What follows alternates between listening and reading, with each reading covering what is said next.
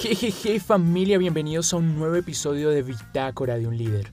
Espero disfruten y apliquen este contenido en sus vidas para ir a un siguiente nivel.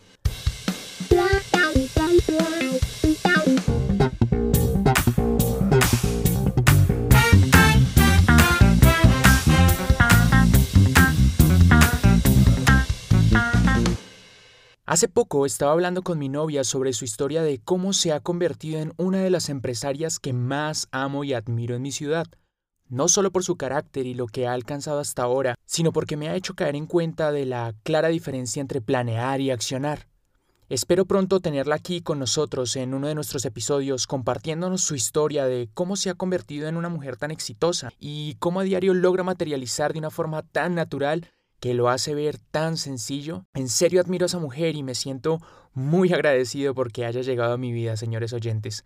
De verdad les hago la invitación y los reto a que consigan una pareja mejor que ustedes, que los rete, les enseñe o simplemente los haga sentir realmente orgullosos cada vez que la vean o piensen en ella. Hace poco leía que en la mayoría de los casos el éxito de un hombre tiene que ver mucho con la mujer que lo acompaña en sus batallas hacia el éxito. Si no me creen, vean los hombres más poderosos y abundantes en el mundo y junto a quienes construyeron.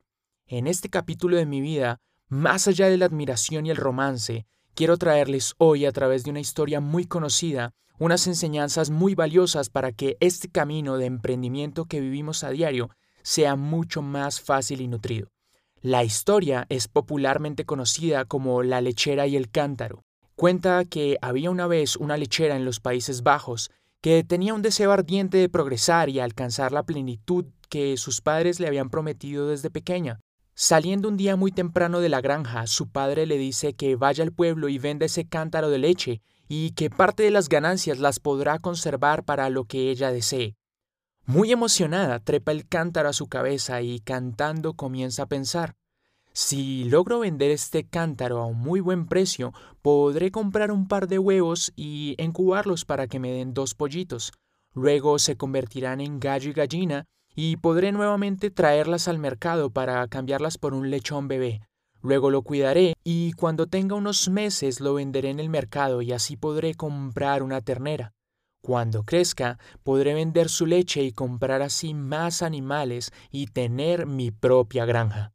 En su camino, la lechera iba tan concentrada en sus ideas y planes que no se percata de una pequeña piedra anclada en su camino más adelante, con la cual en unos minutos iba a tropezar, y por la falta de equilibrio, su cántaro con mucha velocidad cae al suelo, derramando toda la leche en su contenido. Al ver este suceso y un poco confundida, la lechera se percata de que todos sus sueños se acababan de arruinar por un mínimo descuido y se pone a llorar.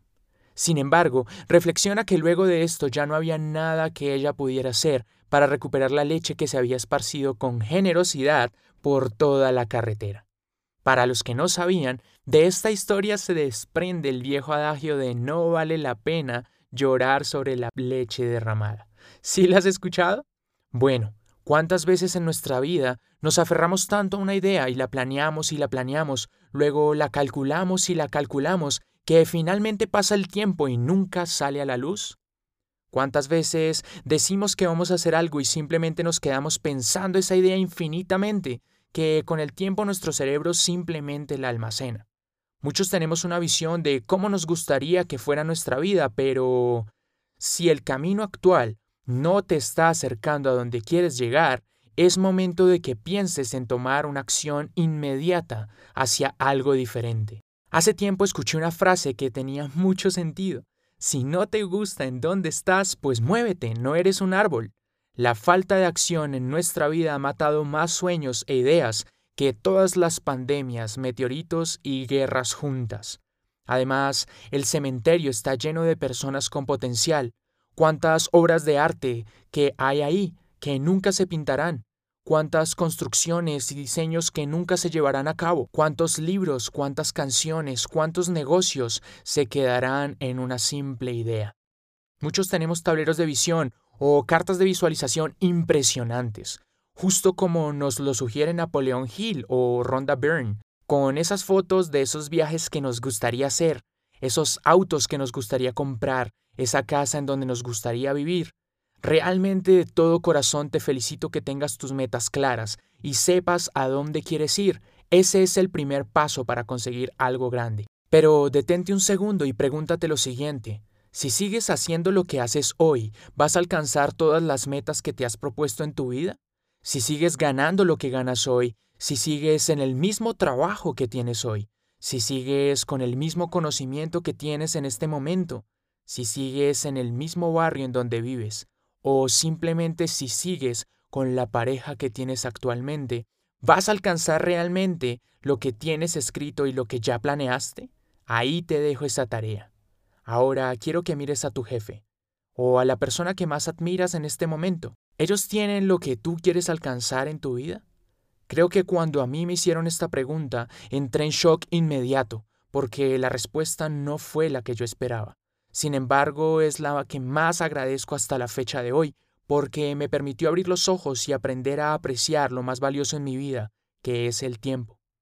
Ahora que ya despertaste, pasemos a las enseñanzas más grandes de este podcast, la acción.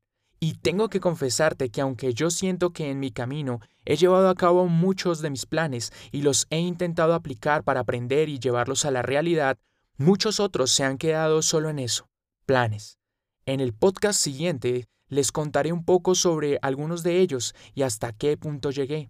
Cuando comencé a observar a mi novia me di cuenta de algo enorme. Mis metas están perfectas, pero están en una zona de vibración demasiado altas aún. Y para eso debo elaborar un plan para alcanzarlas. De lo contrario, por más que salte y salte, simplemente con el tiempo me daré cuenta de que no las podré alcanzar. A veces está bien desear el penthouse del edificio, pero para llegar primero debes construir unos cimientos fuertes que resistan el peso de los acabados. Luego deberás construir el primer piso y vivir ahí por un tiempo. Luego el segundo y el tercero, hasta que en algún punto, dependiendo la altura de tu torre, adivina qué, lograrás llegar al penthouse de tu edificio. Para lograr esto, debes dejar de soñar tanto y dividir tu energía 90% acción y 10% visualización. Sin acción no habrá logro. me da risa porque mi novia obviamente apoya mis planes y me comparte que quiere alcanzar lo mismo que yo, pero se estresa porque me dice que debo comenzar pequeño para luego alcanzar algo mucho más grande. Y tiene razón.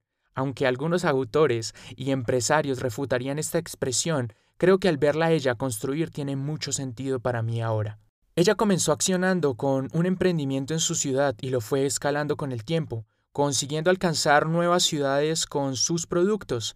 Luego siguió con otro emprendimiento que le ha permitido escalar aún más y luego llegó el tercero. Cielos, de verdad amo y admiro a esta mujer, pues cuando menos lo pensó, ya estaba dirigiendo tres empresas muy exitosas al tiempo. ¿Y saben qué? Puede con todo. A veces no entiendo cómo hace, la verdad. Y lo que más me da risa es que yo muchas veces me quejaba de que en mi trabajo no tenía tiempo y que no me alcanzaba para absolutamente nada lo que ganaba. Gracias a Dios por esta lección, de verdad he cambiado mucho desde entonces. Familia, comiencen pequeño, comiencen grande. No importa de qué tamaño quieran comenzar, pero simplemente accionen, pongan en práctica y testeen sus proyectos. Una idea jamás será una empresa si no pasa del papel a la acción. Y amigos, lo siento por sonar tan rudo, pero la idea vale cero pesos hasta que no se traiga al mundo. Sebas, pero es que no tengo el capital para iniciar esa mega idea que quiero. Bueno, comienza algo más pequeño que te dé capital para iniciar y luego tendrás muchas más posibilidades de iniciar esa grandiosa idea que tienes en mente. O simplemente busca un inversionista que te financie. No se imaginan cuántas personas con mucho capital hay ahí afuera y no saben qué hacer con su dinero o cómo ponerlo a producir. Haz un plan de negocios bien estructurado. Quizás el libro Modelos de Negocios Canvas de Alex Osterwalder te pueden ayudar con esto. Y preséntaselo, cuéntale cómo al asociarse contigo va a tener buenos beneficios y cómo no te vas a detener hasta que tu negocio tenga éxito. Muchos creen que los inversionistas solo se fijan en negocios ya estructurados y con facturaciones millonarias, pero lo que no saben es que muchas veces, más que la idea, el inversionista busca un buen emprendedor que respalde esa idea y la lleve a cabo. Así que llénate de valor y ve por lo que te pertenece. Y si el problema sigue siendo dinero, puedes buscar también en Internet cómo capitalizar una idea de negocio con los modelos de crowdfunding, fundraising, como páginas eh, Kickstarter, Waira, Fondo Emprender y muchas otras que te aparecerán en Google. Deja de ponerte excusas, deja de frenar tus ideas por dinero, deja de frenar tus ideas por tiempo. Un empresario y una persona exitosa tiene las mismas 24 horas que tú, solo deja de desperdiciar tu tiempo. Si aún no tienes la vida que quieres, ¿qué haces viendo Betty la Fea o Pasión de Gavilanes? Esfuérzate, haz algo por ti en serio.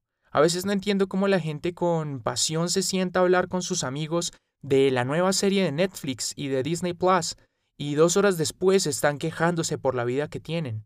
Reaccionen, emprendedores, apliquen el acelerador de la acción en sus vidas, saquen el tiempo y busquen el dinero, que dinero hay por montones allá afuera y todos los días imprimen más.